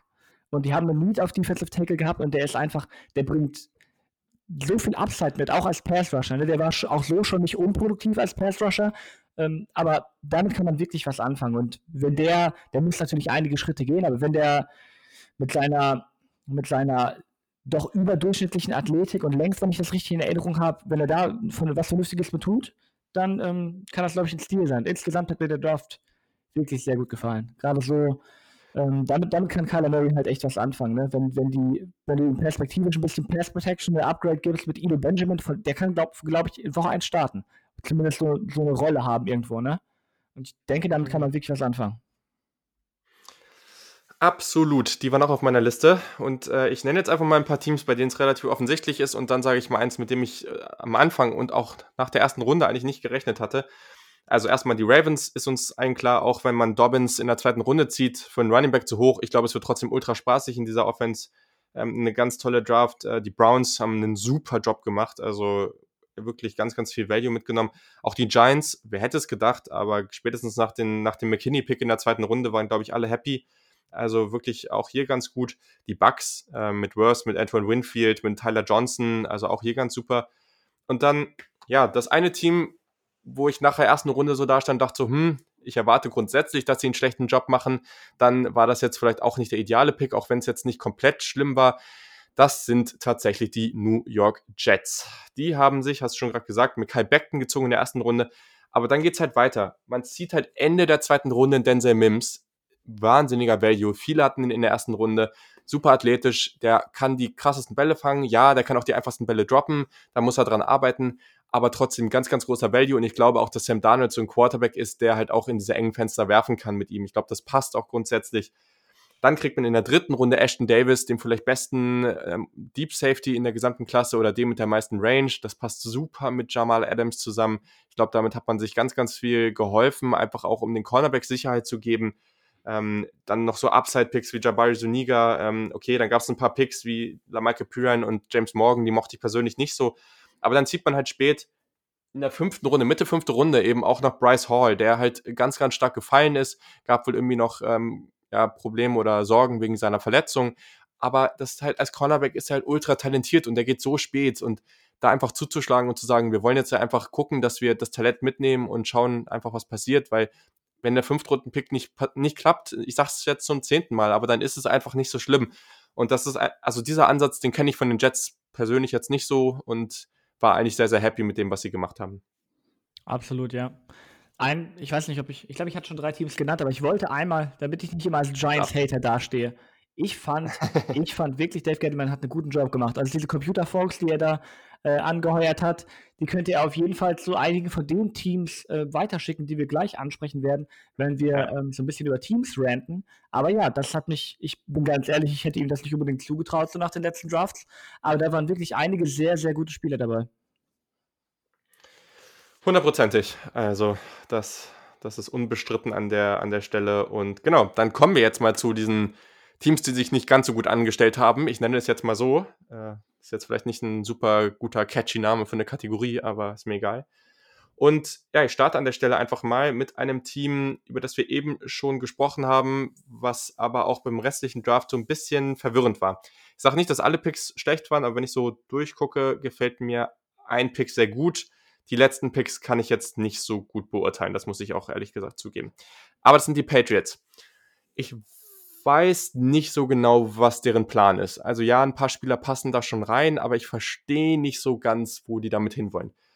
Der eine Pick, der mir gefallen hat, ist Josh Uche in der äh, zweiten Runde am Ende. Den fand ich da super, den hätte ich früher gezogen. Ganz, ganz toller Passrusher, super variabel, sehr, sehr flink, sehr, sehr schnell, super athletisch. Also den fand ich da super. Aber ein Kai Dagger finde ich, ich fand den spannend, aber ich finde den da zu früh, vor allem mit den Spielern, die auf dem Board waren. Ähm, dann ein Anthony Jennings, ein Devian, dann, dann haben die ja äh, zweimal Talent hintereinander genommen, Devin Asiasi und Dalton, Dalton Keane von Virginia Tech, zwei Spieler, die ich auch viel, viel später gesehen habe. Gut, vielleicht werden die jetzt irgendwie gut wieder bei den Patriots, kann man natürlich ähm, so und so sehen, aber ähm, und danach dann halt auch schon gleich den Kicker und sowas, ne? Also die haben halt auch einfach einen ganz, ganz merkwürdigen Draft hingelegt von den Positionen, die sie gedraftet haben. Irgendwie habe ich nicht das Gefühl, dass dir viel davon, dass dein Team davon viel weiterbringen wird. Vielleicht hat er auch gesagt, gut, äh, scheint jetzt alles nicht so zu laufen. Ich, ich versuche einfach das Team für dieses Jahr schwach zu halten und vielleicht kriegen wir einen hohen Pick. Aber also mich verwirrt der Draft mehr, als dass ich da irgendwie eine klare Linie drin sehe oder irgendwie sehe, dass man, wo da die Verbesserungen sind.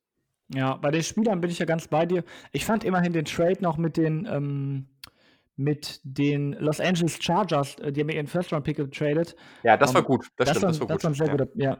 Das ist auch so ganz interessant damals zu sehen. Ähm, ich glaube, nach der äh, Jimmy Johnson Trade Value Chart, ne, das ist diese, ähm, dann kann man halt Picks sich zusammenrechnen, wenn man, wenn man einen Trade-Wert berechnen möchte. Ich glaube, der geht da wirklich komplett 50-50 aus. Ne? Ähm, also mhm. Äh, das, das, Problem ist aber, diese Value Chart ist extrem alt und wir mit, wissen mittlerweile, dass die antiquiert ist. Ne? Nach deut no, deutlich neueren Berechnungen, zum Beispiel von Over the Cap oder PFF, ähm, nach deren Wins of Buff Replacement Metriken, geht der Pick halt äh, oder geht dieser Draft halt ganz klar an die Patriots. Ne? Ich meine, die haben sogar den, den Draft, also die haben 40% mehr Value durch diese beiden Draft Picks bekommen als die Los Angeles Chargers. Ähm, und da sieht man mal wieder, wie manche Teams halt so ein bisschen technologisch noch hinterherhinken. Ne? Aber was sie halt daraus gemacht haben, ja, feiere ich jetzt auch nicht so. Ja, dann kannst du weitermachen. Wen ich, ähm, ja, ich denke, wir müssen irgendwie drüber reden, ne? Der AJ Dillon-Pick war ja nicht das einzige Fragwürdige, was die Fragwürdige, was die Green Bay Packers so veranstaltet haben. Da waren so viele seltsame Dinge bei. Zum einen, dass sie halt wirklich in der besten äh, Wide Receiver Draft seit Ewigkeiten, an denen ich mich zumindest erinnern kann, nicht einen einzigen Wide Receiver gezogen haben.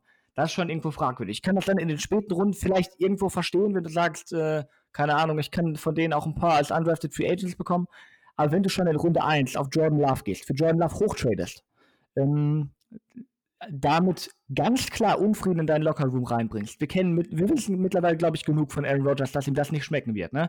Das ist ein Draft-Pick, der dir frühestens in zwei Jahren, frühestens in zwei Jahren weiterhilft.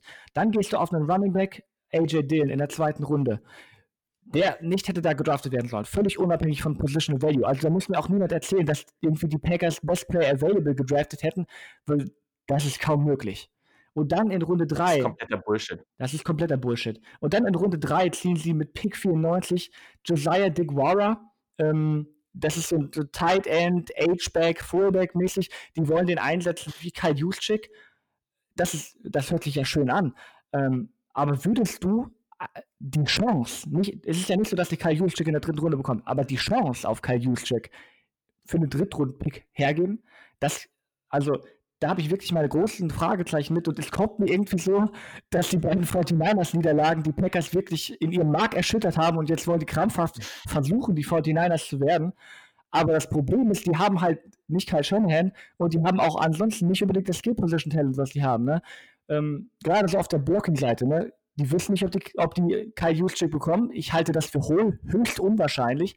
Einfach weil Juszczyk so ziemlich der einzige Fullback ist, der so ein Skillset mitbringt. Man kann ihn nicht unbedingt Fullback nennen sogar.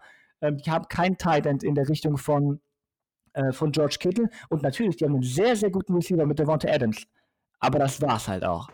Die haben viel so Fringe-Talent, mit dem man vielleicht irgendwas ankommen, anfangen kann. Aber jetzt auf einmal von, vom einen Jahr aufs andere versuchen, die 49ers zu werden, also das klingt nach einem richtig, richtig beschissenen Plan. Besonders, weil dann halt auch irgendwann später rausgekommen ist, dass die Packers auf jeden Fall versuchen wollen, mehr Run-Heavy zu gehen, ähm, was halt in der heutigen NFL generell, wir wissen nicht genau, wie es aussehen wird, aber grundsätzlich klingt das schon mal nicht vielversprechend.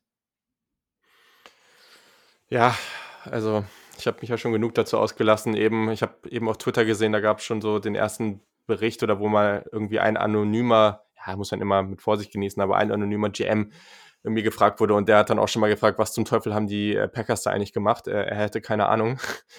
also, ich sag mal so, der Jordan Love Pick gefällt mir dann, oder der gefällt mir im Vakuum. Wenn man jetzt den restlichen Draft dafür nutzt, weiß nicht, man sieht noch zwei Wide Receiver, man sieht irgendwie, was weiß ich, ne, den Linebacker hat man ja sogar gezogen, okay, den sieht man, man sieht vielleicht irgendwie noch äh, ne, ein paar andere Jungs, die irgendwie weiterhelfen, dann ist ja an sich okay. Also dann finde ich es ja gar nicht so schlimm. Wenn man DeGuara meinetwegen in der fünften Runde zieht, so, ne, und äh, man sagt, man mag den ein bisschen mehr, man hat vorher irgendwie schon mindestens einen Wide Receiver gezogen, man sieht noch einen spät, dann ist das ja gar nicht so schlimm. Also ich glaube, es wäre relativ einfach gewesen, diesen Draft grundsätzlich erklärbar zu machen es gibt das Potenzial, dass, und das finde ich halt so geil an dem Jordan Love Pick, und diese Chance, bin ich der Meinung, musst du dir eher öfter geben als weniger oft.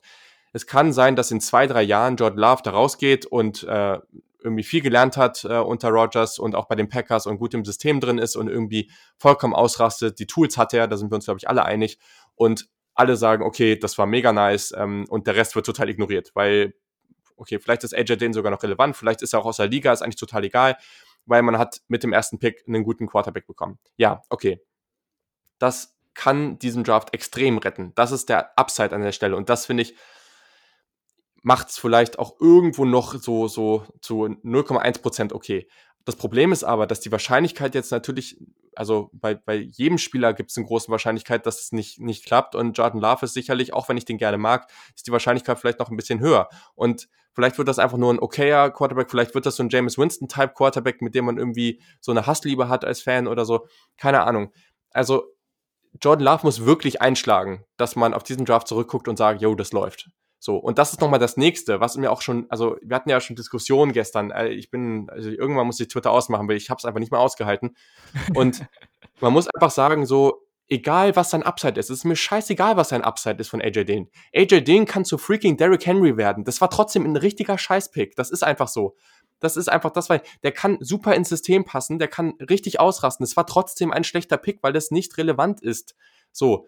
Das ist einfach das Ding. Wenn du AJ den in der sechsten Runde ziehst, dann ist das ja vollkommen okay. Oder in der siebten oder äh, fünfte fände ich für ihn jetzt auch schwer, aber meinetwegen so, ne? Also, aber zieh den halt spät oder irgendeinen anderen Running Back und dann funktioniert das vielleicht, aber ich kann es einfach beim besten wenig nachvollziehen. Und ich weiß auch nicht, was man da auf Tape sieht und ich weiß auch nicht, wie man, also keine Ahnung, ich, ich finde, es gibt so Fanbases und, und wir gehören, glaube ich, auch dazu, die klar das eigene Team feiern, man hat Spieler, die man mag und so, aber wir sind, glaube ich, tendenziell eher kritischer, als dass wir das, dass wir dem eigenen Team irgendwie was gutheißen, weil wir irgendwie höhere Erwartungen an das Team haben. Und ich habe gerade irgendwie das Gefühl, dass aus Packers Richtung einfach ganz oft ganz viel kommt, wo sie einfach immer wieder versuchen, das irgendwie schön zu reden und so. Ich frage mich einfach, warum. Also, naja, keine Ahnung, man hat dem Team definitiv nicht geholfen an der Stelle. Und äh, ja, Ihr dürft uns gerne dafür, oder mich auf jeden Fall gerne dafür bashen, das kann ich ab, das ist vollkommen okay. Am Ende ist es äh, alles nur Spaß, äh, es geht um Football und ähm, ja, wir wollen einfach eine schöne Diskussion haben. Aber einfach mit den Sachen, die wir mittlerweile wissen, ähm, war das einfach nicht sehr schlau. Und äh, ja, für die Leute, die dort arbeiten, da geht es eben dann vielleicht auch um, um etwas mehr als nur Spaß. Ja, das ist auch so, ich finde, wir können es irgendwie auch erlauben, Teams zu kritisieren, weil äh, ich werde auch ganz oft von 49ers-Fans so ein bisschen angemacht, weil ah, du musst doch immer irgendwas Negatives sehen, ne? Finde ich eigentlich nicht, aber das ist fair, das ist fair. Ich bin, ich bin lieber zu kritisch mit meinem Team, als dass ich dann irgendwie jeden Move abfeiere, so, boah, geil, man, Kyle Juszczyk, 5 Millionen, ne? Huh, äh, Offensive Weapon. Ja, ich, ich finde den Vertrag immer noch dumm, bin ich ganz ehrlich. Ich, mit dieser Fullback-Sache bin ich noch immer nicht so ganz cool geworden, weil es halt auch geklappt hat mit einem äh, freaking äh, Receiving Tight End. Die haben den als Fullback eingesetzt. Ich habe seinen Namen vergessen, er ist nicht gut. Die haben ihn mal als Juszczyk verletzt als Fullback eingesetzt. Es hat wunderbar funktioniert. Ne? Ähm, mhm. Jedenfalls. Wir, machen, wir sagen das nicht, weil wir irgendwie Packer, keinen Bock auf die Packers haben oder Aaron Rodgers nicht mögen oder nee. solche Dinge. Ne? Aber ich finde diesen Draft halt einfach scheiße. Und das, und, und das Argument halt teilweise, ja, aber ne, die Packers sind doch besser geworden es ist schwer, schlechter zu werden, wenn du freie Spieler die auswählen darfst. Ne?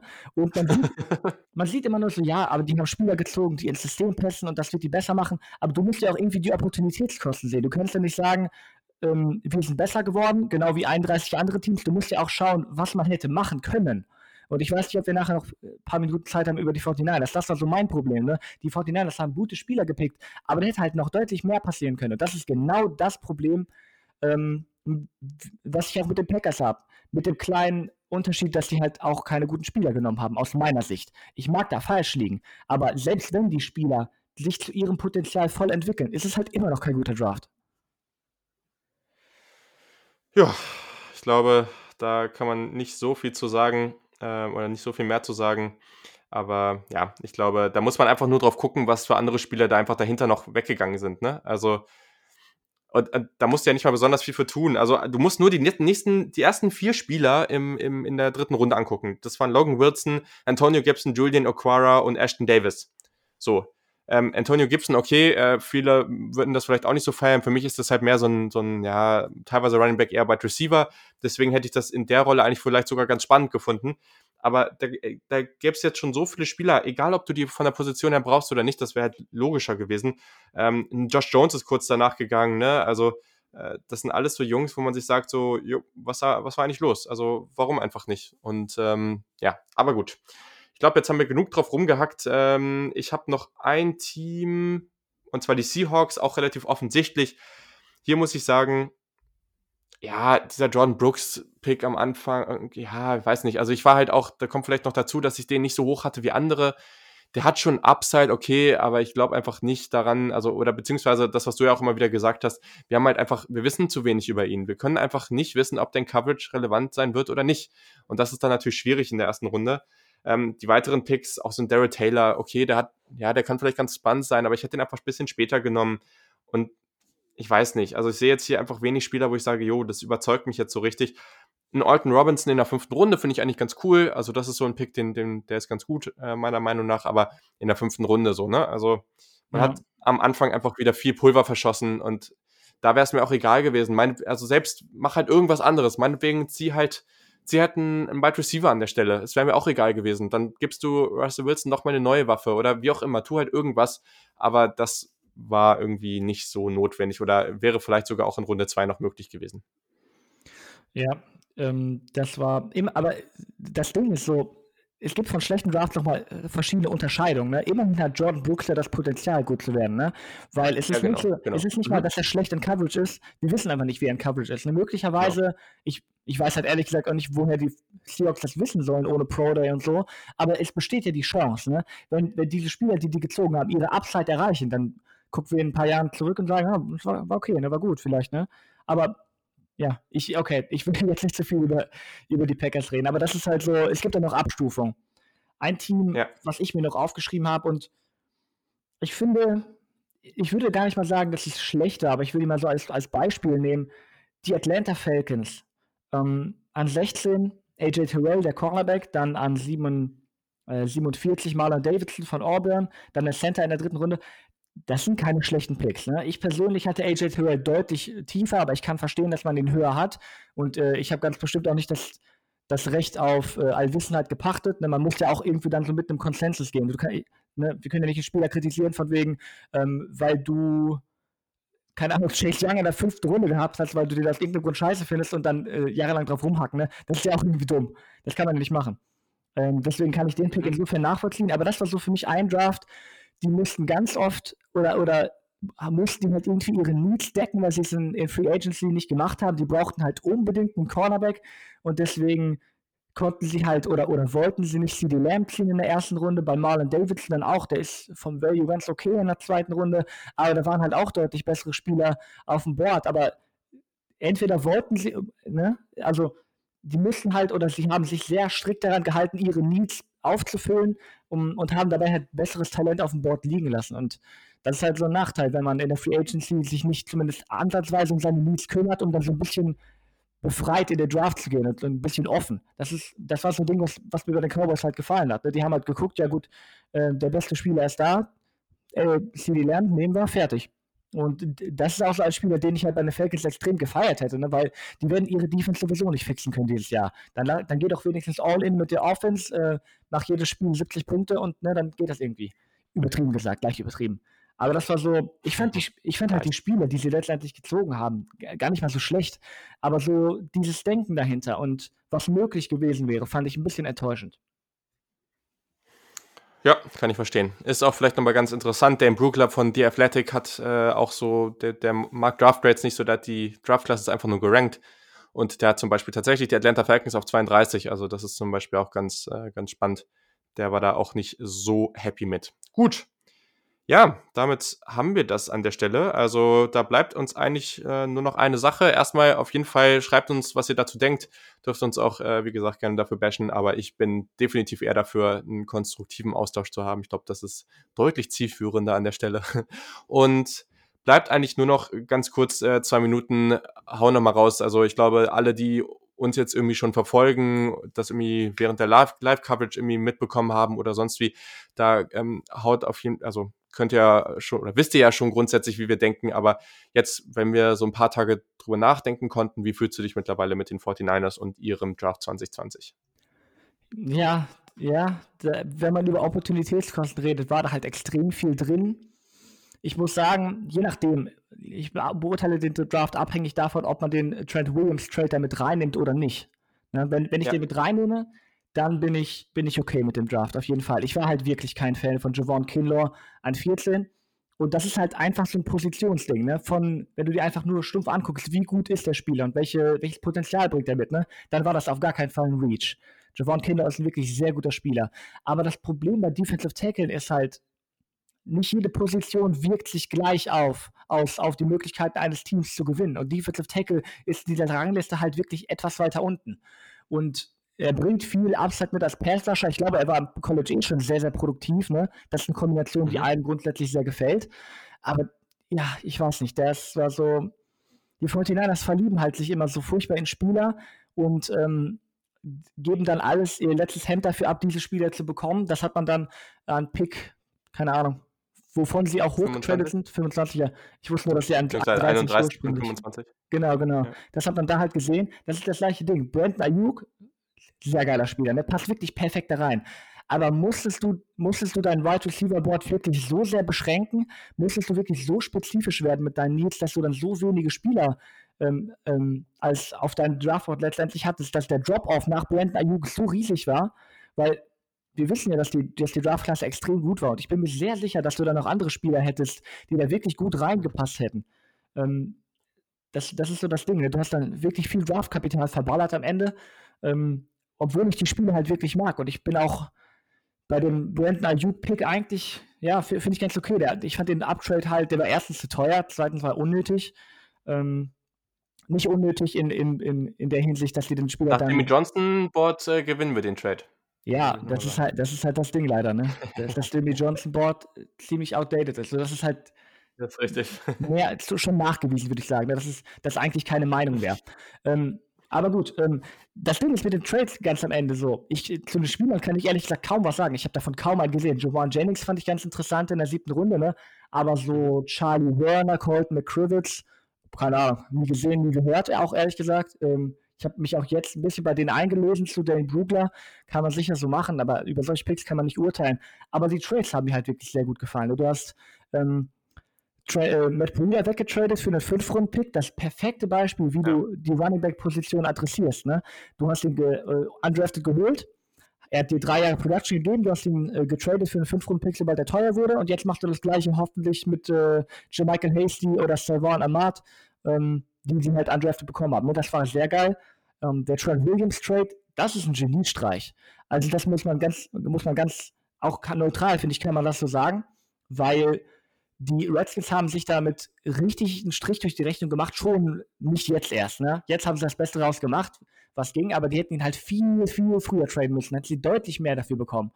Und ähm, aber letztendlich, sie haben ihm nur keinen neuen Vertrag gegeben und sie haben einen äh, Fünf-Runden-Pick dieses Jahr und einen Drittrunden-Pick nächstes Jahr dafür abgegeben, dafür, dass sie jetzt die Möglichkeit haben, einen langfristigen Fix auf Left Tackle zu bekommen. Josh Kelly ist zurückgetreten. Ähm, das wird der Franchise auf jeden Fall wehtun. Aber wenn du ihn nicht verlängerst, Trent Williams, nächstes Jahr, dann bekommst du im Jahr, da, da, im darauffolgenden Jahr in aller Wahrscheinlichkeit nach einem Third-Round Compensatory Pick. Das heißt, selbst im, im, im Anführungszeichen schlechtesten Fall, dass du ihn nicht mehr weiter verlängerst, hast du einen 5-Rund-Pick für einen Einjahresvertrag für einen Elite-Left-Tackle bezahlt. Und da kann man nichts mit meckern. Und das deswegen insgesamt mit den ganzen Trades mit einberechnet, fand ich das schon in Ordnung, was die Niners getan haben. Ja, ich glaube, ich gehe grundsätzlich mit. Also muss einfach sagen, klar ist das sehr, sehr traurig, dass Joe Staley aufgehört hat, aber wenn man es im Vakuum betrachtet und man und Trent Williams nur annähernd da weitermacht, äh, wo, er, wo er aufgehört hat, dann kann man sogar argumentieren, dass man hier vielleicht ein leichtes Upgrade bekommt, was irgendwie schon auch ein bisschen absurd ist. Also, ja. das ist wirklich enorm. Ich, ich muss für mich einfach sagen, ich bin da ähnlicher Meinung. Also, für mich wenn wir die Spieler im Vakuum angucken, dann hat man jetzt Buckner versucht zu ersetzen einigermaßen, man hat versucht Sanders einigermaßen zu ersetzen und man hat äh, seinen Left Tackle ersetzt, man hat das alles hinbekommen. Ich finde die Spieler im Vakuum alle super. Ich finde vor allem Brandon Ayuk, wissen ja mittlerweile alle, ähm, mega, mega cool. Das wird viel Spaß machen mit diesen Jungs. Äh, Kinlaw ist auch einfach ein toller Spieler.